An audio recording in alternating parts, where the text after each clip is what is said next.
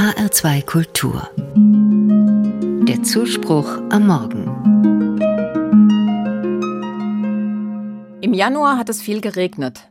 Dafür bin ich dankbar, wenn ich an die ausgetrockneten Böden vom letzten Sommer denke.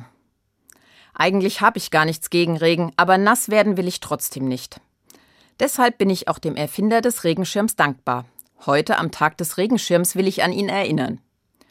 Wobei gar nicht ganz sicher ist, wer den Schirm erfunden hat. Erste Belege gibt es aus dem 9. Jahrhundert. Aber erst im 17. Jahrhundert hat der Pariser Kaufmann Jean Marius einen zusammenklappbaren Regenschirm erfunden. Der wurde bald zum modischen Accessoire für Frauen. Ein bisschen lustig finde ich, im regnerischen England hat sich der Regenschirm im 18. Jahrhundert zunächst nicht durchgesetzt, weil er als französisch galt und bei Männern zudem als ein Zeichen von Verweiblichung. Heute gibt es in jedem Haushalt vermutlich mehr als einen Schirm. Wir haben zu Hause sogar einen richtig großen, unter dem zwei Personen bequem Platz haben.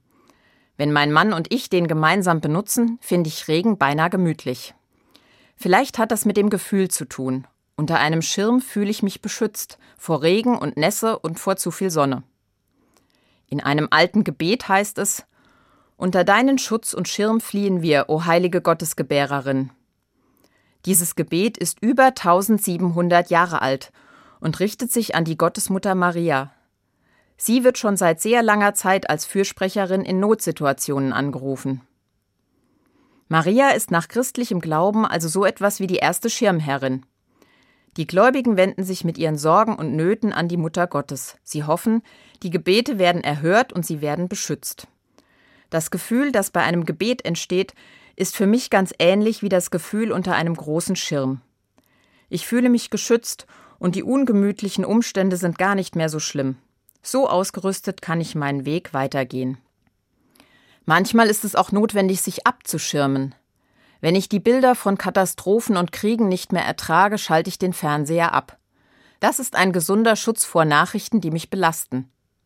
Im Mittelalter war der Schirmherr oft der Schutzherr, der einer Stadt oder einem Gebiet militärischen Schutz bot.